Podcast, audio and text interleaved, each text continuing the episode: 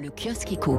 La France sous contrainte sur l'énergie, c'est la une des échos. Le gouvernement veut réduire drastiquement la consommation, moins 10% en deux ans, alors qu'aujourd'hui ça ne baissait que de 0,3% par an. La chasse au gaspillage est relancée.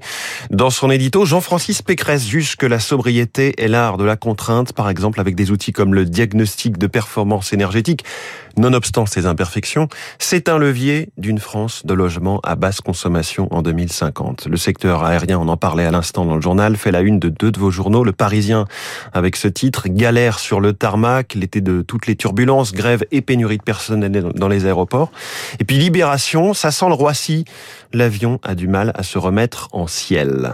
À la une du Figaro, les Insoumis s'emparent de la commission des finances. Le député Éric Coquerel, élu euh, hier à la tête de cet organe stratégique de l'Assemblée qui examine les budgets et ouvre l'accès à des informations couvertes par le secret fiscal. À lire dans la croix, le relèvement du taux d'usure passe mal. La légère hausse de ce taux, effective aujourd'hui même, est jugée insuffisante par les courtiers qui mettent en garde contre une baisse du nombre de crédits.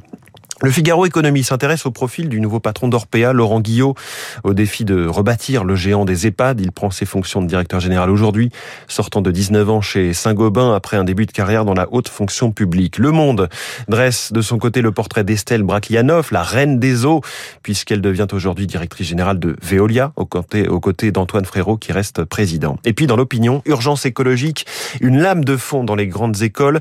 Ces derniers jours, les nouveaux diplômés d'HEC, Polytechnique, Sciences Po, AgroParisTech ont multiplié les discours enflammés sur les questions climatiques. Cela oblige les établissements à réagir. On referme ce